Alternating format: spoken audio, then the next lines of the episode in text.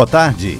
Em reunião com reitores potiguares, ministro da Educação sugere que estudantes assumam funções de terceirizados que são demitidos por causa do corte no orçamento.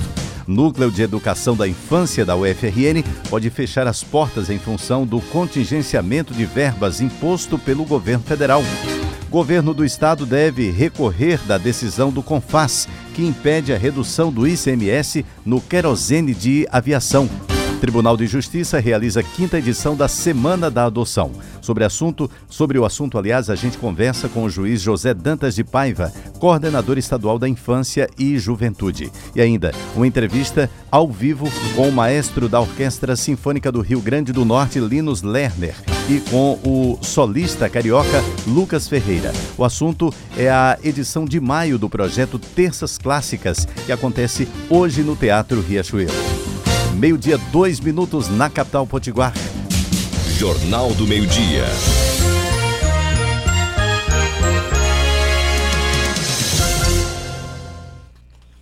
Os reitores da o FRN, o FERSA e do IFRN se reuniram na noite de ontem com o ministro da Educação e com a bancada federal Potiguar para falar sobre o corte orçamentário aplicado às universidades e institutos federais no início deste mês.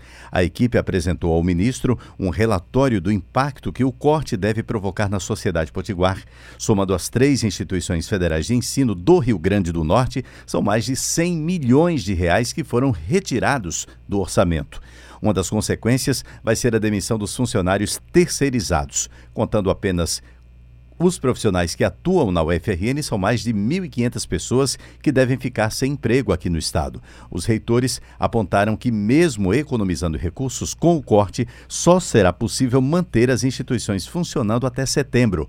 O ministro reafirmou a posição do governo federal de manter o contingenciamento dos recursos, condicionando a liberação da verba à aprovação da reforma da Previdência em tramitação no Congresso Nacional. Além disso, o ministro sugeriu aos reitores que procurassem procurassem alternativas para minimizar o impacto dos cortes. Segundo a assessoria do deputado Rafael Mota, coordenador da bancada Potiguar, uma das sugestões do ministro da Educação foi que os estudantes assumissem o trabalho dos terceirizados. Isso significa que os universitários executariam serviços de limpeza e também manutenção das instituições. O Tribunal de Justiça do Rio Grande do Norte lançou no último domingo a quinta edição da Semana Estadual de Adoção.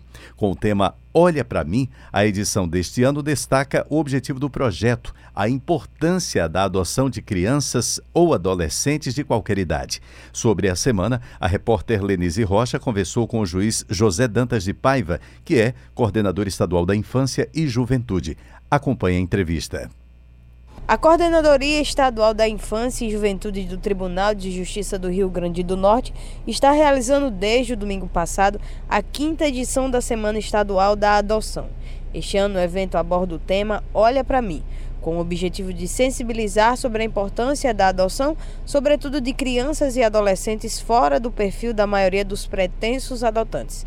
E para saber mais sobre essa iniciativa e o processo de adoção no Rio Grande do Norte, eu converso agora com o juiz José Dantas de Paiva, que é coordenador estadual da Infância e Juventude. Boa tarde, juiz. Boa tarde.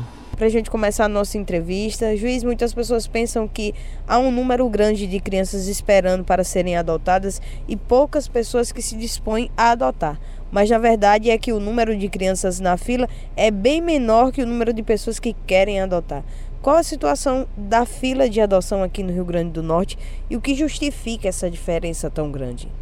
Pois é, essa fila de fato existe. Nós temos hoje, por exemplo, 55 crianças e adolescentes aptos à adoção é, e temos uma, uma relação de cadastro com mais de 300 pretendentes à adoção, também aptos a adotarem uma criança. Aí você pergunta, mas por que, que essas pessoas não adotam? Por que, que essa quantidade de crianças e adolescentes estão numa situação de acolhimento institucional e não são adotados? É exatamente por isso. É, o que motiva a campanha é porque esses que estão aptos à adoção estão fora do perfil é, dos pretendentes. Então, esses pretendentes cadastrados, que é um número razoável, de mais de 300, é, querem adotar, mas só querem adotar crianças recém-nascidas. Do sexo feminino, de sexo feminino e de cor branca. É, crianças que não aparecem né, constantemente do dia para a noite. Quem está na fila de adoção, por exemplo, para adotar uma criança recém-nascida, não passa menos de quatro anos aguardando que apareça uma criança com esse perfil. Agora, se a pessoa quiser uma criança com 7, 8, 9, 10 anos, aí sim tem para adoção. O problema dessa espera e dessa fila é exatamente esse. É porque esses que estão aptos à adoção e que estão em instituições de acolhimento, eles estão fora do perfil desejado, planejado, pensado por quem gostaria de adotar. Olha, isso não é um perfil desejado só pelos pretendentes estaduais do Rio Grande do Norte, potiguares, não.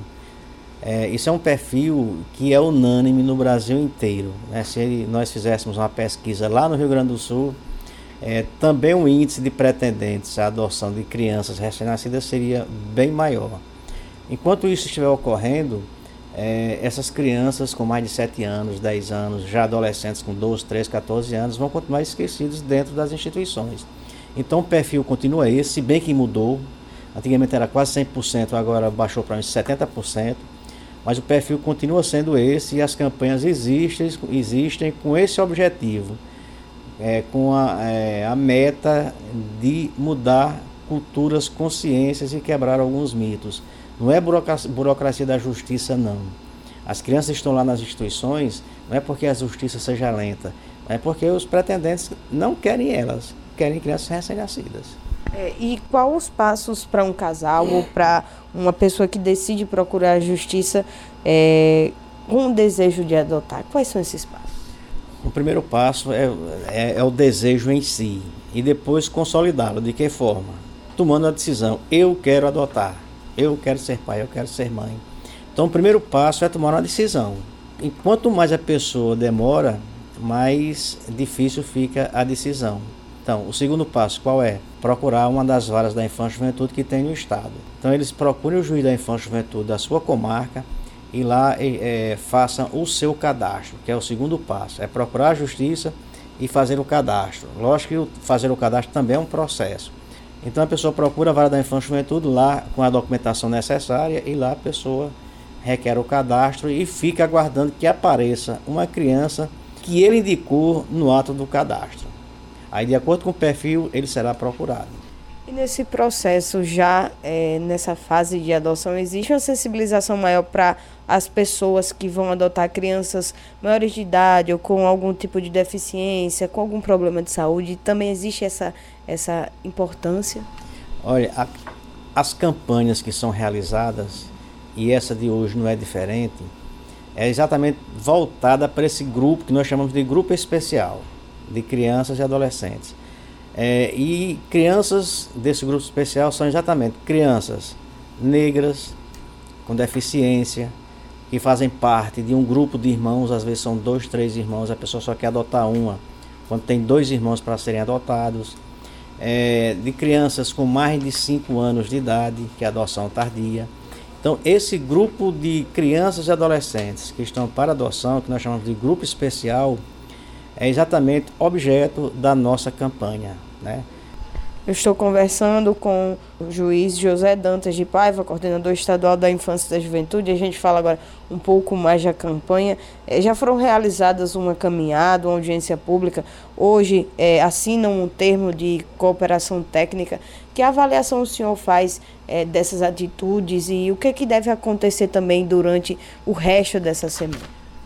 Olha, a semana é, está recheada de eventos e ações, não só em Natal, mas também na Grande Natal Parnamirim, por exemplo.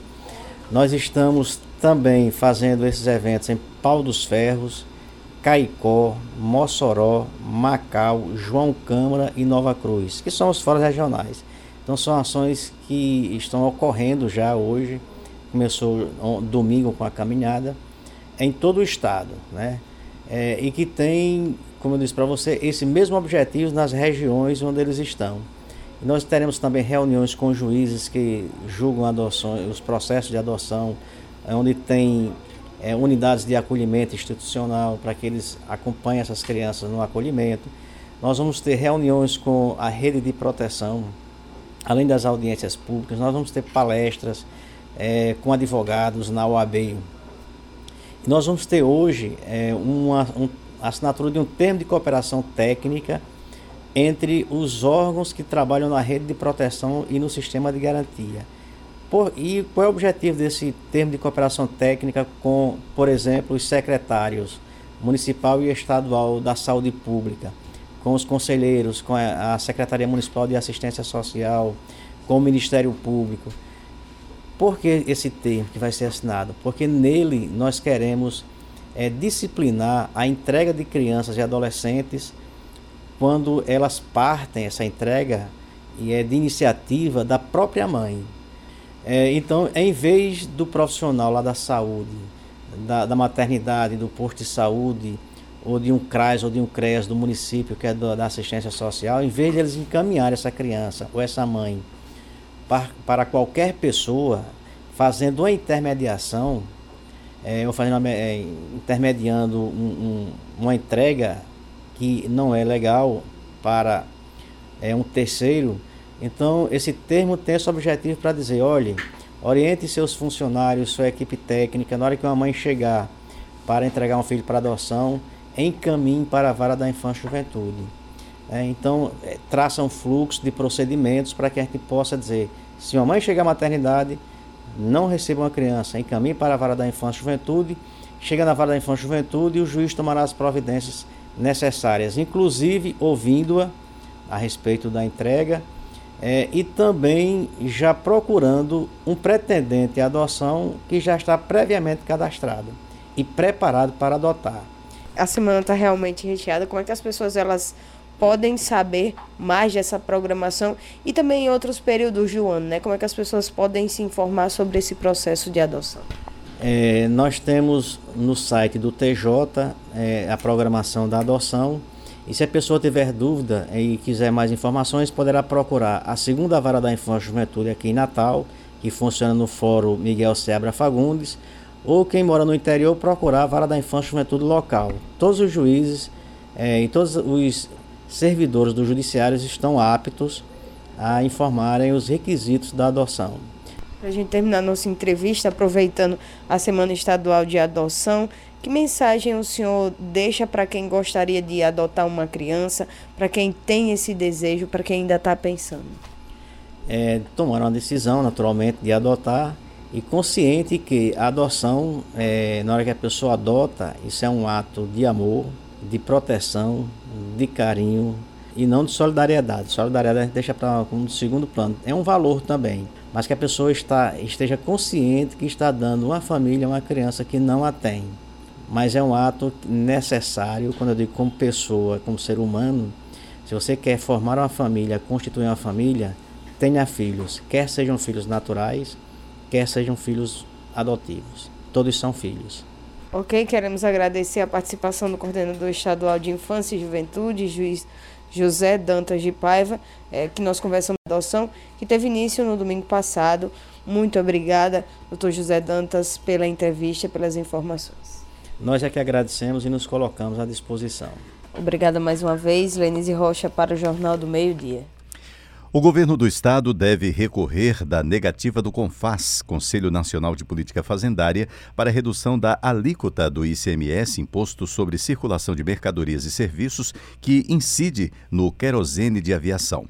O governo havia pedido a redução da alíquota numa tentativa de baratear os custos das passagens aéreas, mas o CONFAS alegou que, para conseguir o benefício, o estado precisa se tornar signatário do convênio ICMS 188 conseguindo a aprovação dos outros 13 estados que o assinam. Atualmente, o imposto em vigor no Rio Grande do Norte é de 12%. O tradicional projeto da Orquestra Sinfônica do Rio Grande do Norte, o Movimento Sinfônico Terças Clássicas, tem mais uma edição hoje no Teatro Riachuelo e vai fazer uma viagem sonora pela França com o concerto Bijou de France. Nesta edição, o projeto vai contar com a presença do solista carioca Lucas Ferreira, além da participação especial da soprano Alzeninello e da meio-soprano Ariadne Mendes. Para saber mais sobre o concerto, eu converso agora com o maestro da Orquestra Sinfônica do Rio Grande do Norte, Linus Lerner, e também com o solista convidado Lucas Ferreira. Boa tarde, sejam bem-vindos aqui ao Jornal do Meio Dia. Boa tarde, é um prazer estar de volta é, aqui para falar sobre esse belíssimo projeto que é as nossas terças clássicas, né? Como você já falou, é Bijou de France, é, são bijuterias ou joias de França que nós vamos apresentar porque estamos comemorando 200 anos do nascimento do compositor Offenbach. E aí vamos apresentar obras dele como a a famosa Barcarola dos Contos de Hoffmann, também o, o famoso Cancan, e, e, entre outras obras de compositores franceses, uh, o, o, Bacanal do, do Gounod, da Ópera Fausto. E aí os nossos solistas, o, o, Lucas, que vem do Rio de Janeiro, vai estar tocando um dos concertos mais difíceis já escritos na história do clarinete, que é o concerto de Jean Francais. E também a soprano ao Zeninello e a mezzo-soprano Ariadne Mendes, que vão estar cantando algumas áreas com a gente. Vai ser um concerto belíssimo e imperdível, além de a, a suíte uh, do Debussy, a Petite Suite, pequena suíte do Debussy. E por que trazer a musicalidade francesa para a edição deste mês? É, é, a, a, você fez, pontuou aí, né? Mas tem, tem mais motivos para isso? A música francesa é muito presente aqui no Brasil. Né? Exatamente, porque a música francesa nós temos uma influência muito grande da França e porque a gente tem feito é, concertos temáticos às vezes, né? No concerto do mês passado com o maestro polonês fizemos uma noite na Polônia.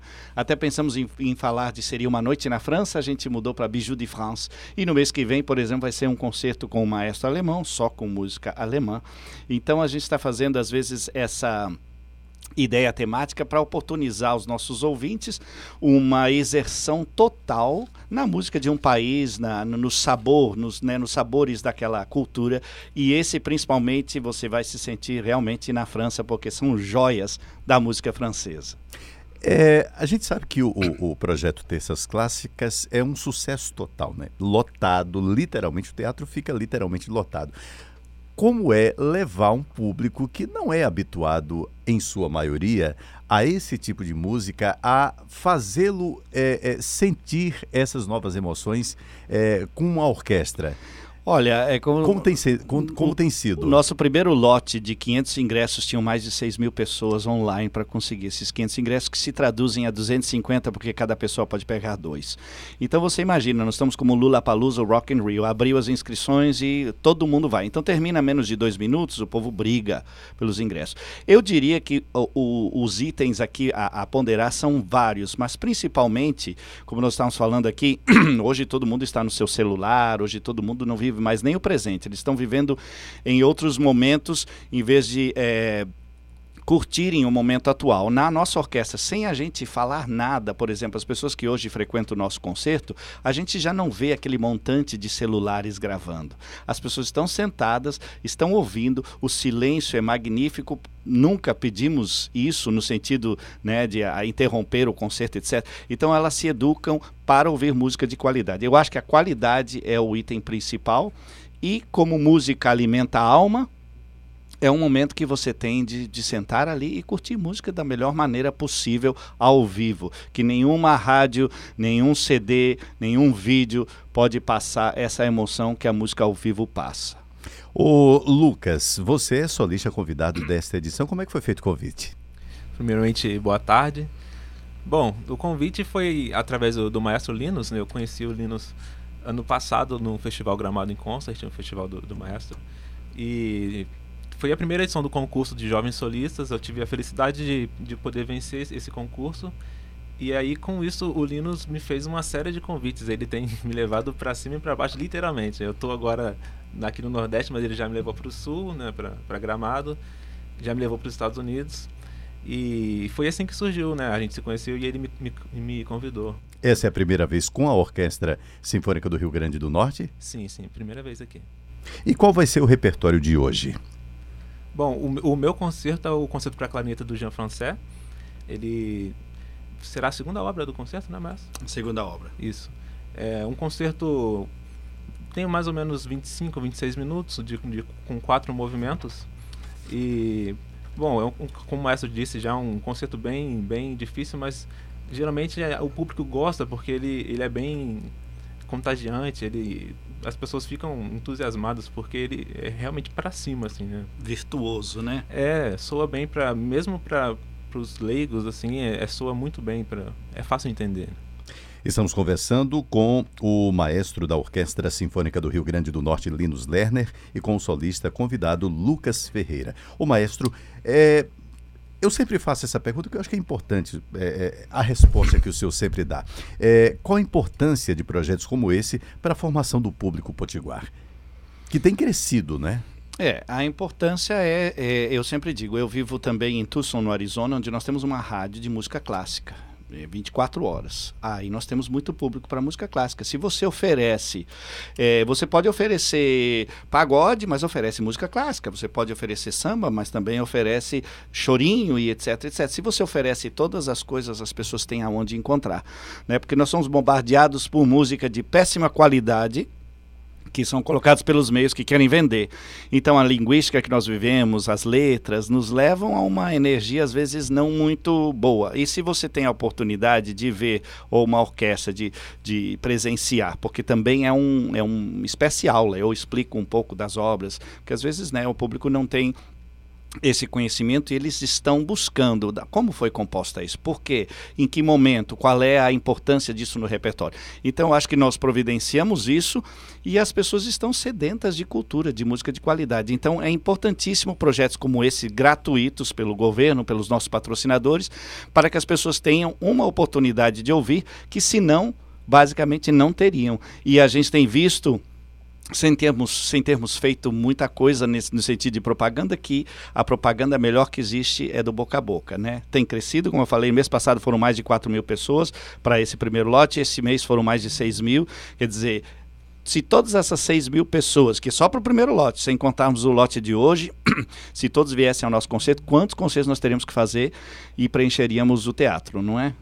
Daqui a pouco tem que fazer duas sessões. É, verdade, é, verdade. o teatro custa uma, um, muito caro, senão nós já estaríamos fazendo duas sessões, né?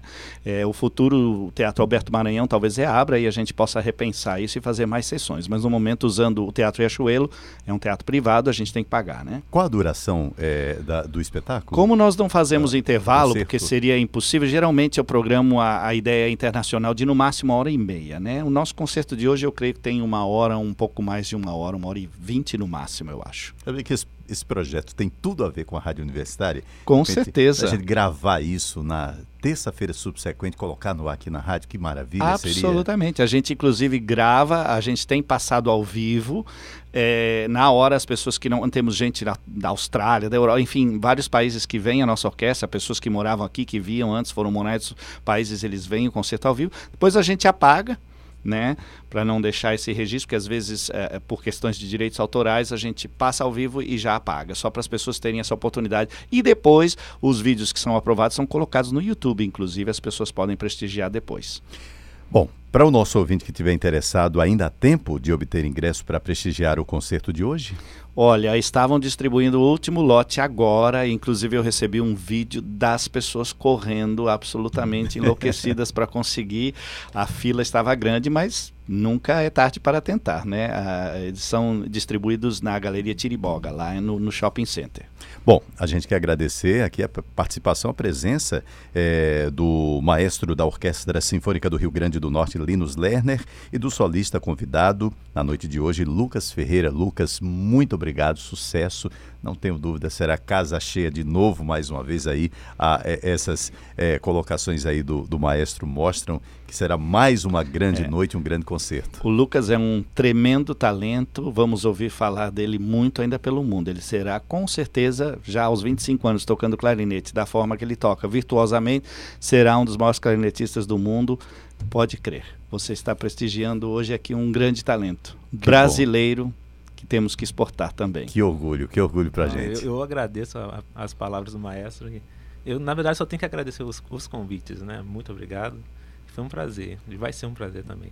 Hoje à noite, com certeza. Muito obrigado, Lucas. Muito obrigado, maestro. E casa cheia, sucesso sempre para o projeto. Bonito projeto.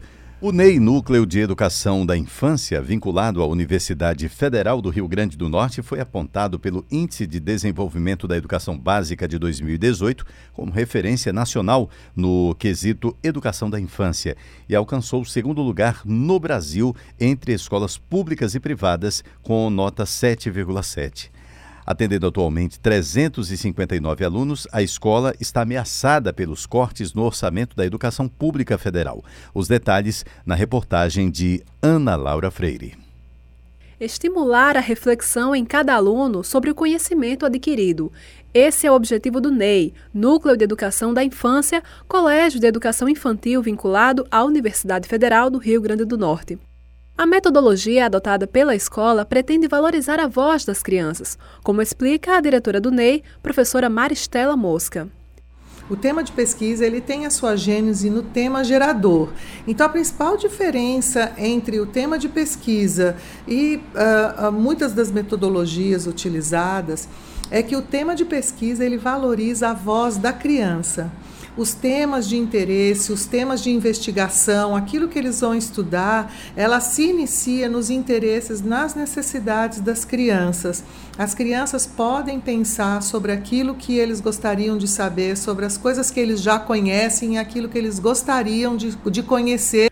A diretora explica ainda qual é o diferencial do aluno que passa pelo NEI.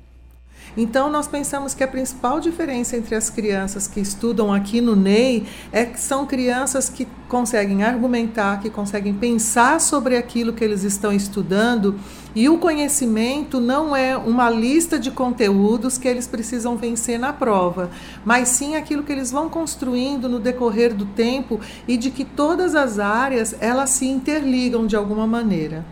A unidade, que não cobra a mensalidade dos alunos, é mantida com recursos financeiros da universidade e do CONDICAP, Conselho Nacional dos Dirigentes dos Colégios de Aplicação.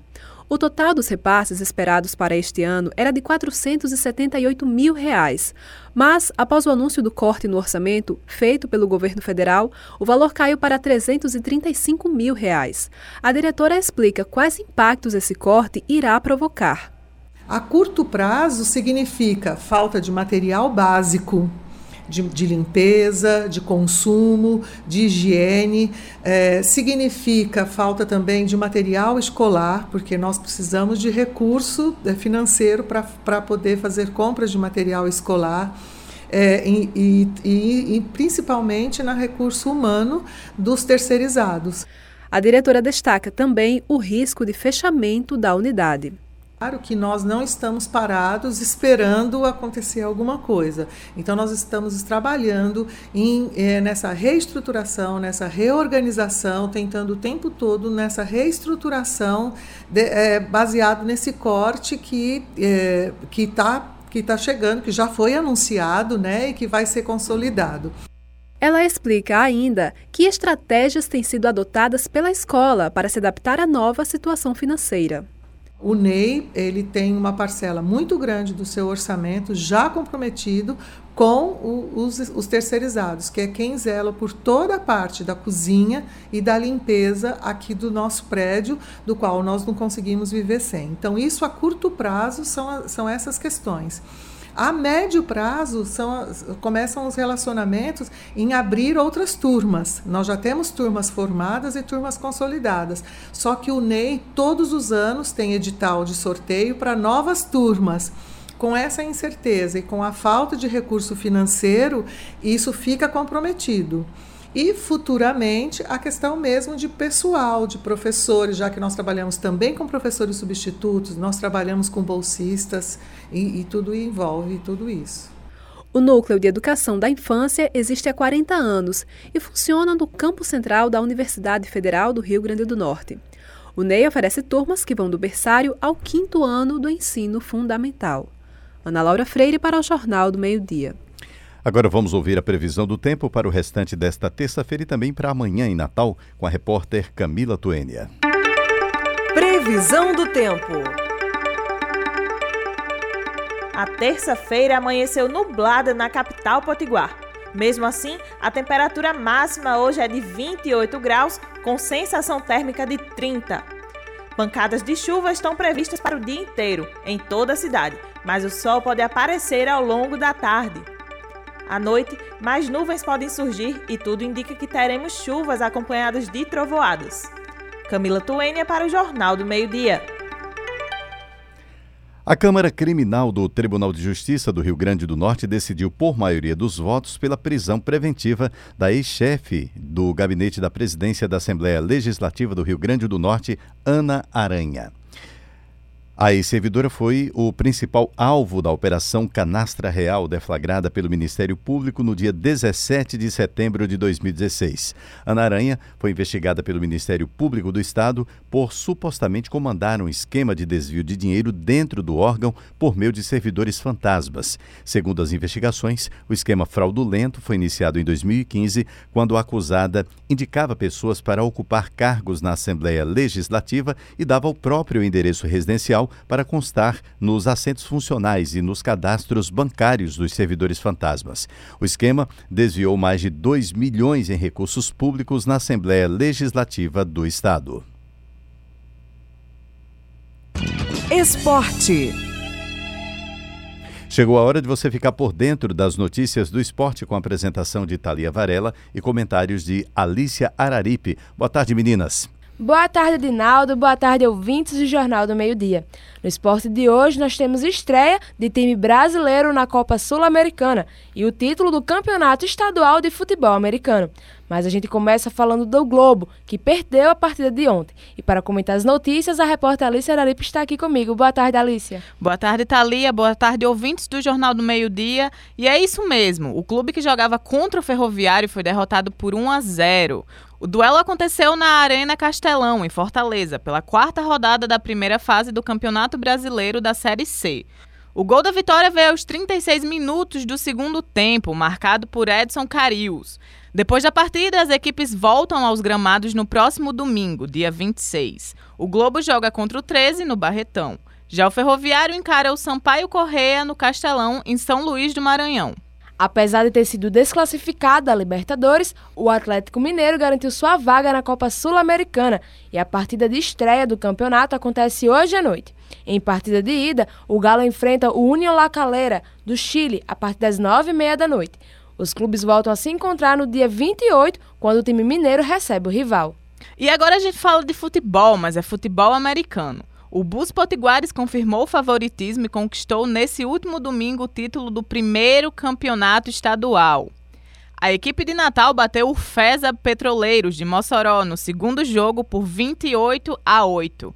Na primeira partida, o time já tinha vencido por 30 a 12.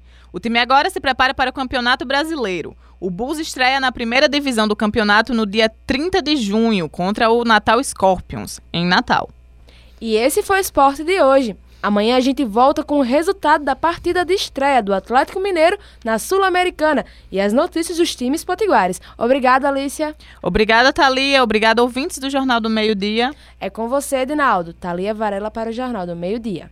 Agora é Natal, meio-dia, 40 minutos. Nós ficamos por aqui. O Jornal do Meio-Dia é uma produção de jornalistas da Universitária e estudantes do curso de jornalismo da UFRN. Locução e operação de áudio, Edinaldo Martins. Edição de áudio, William de Souza. Produção, César Barros. Redação e reportagem, Alícia Araripe, Ana Laura Freire, Camila Tuênia, Lenise Rocha, Manuel Ataíde e Thalia Varela. Edição jornalística, Ana Jazielo Dantas. Direção de jornalismo, Iano Flávio Maia. Direção de rádio e televisão, Gorete Gurgel. Superintendência de comunicação, José Gilmar Alves da Costa. Boa tarde para você e até amanhã.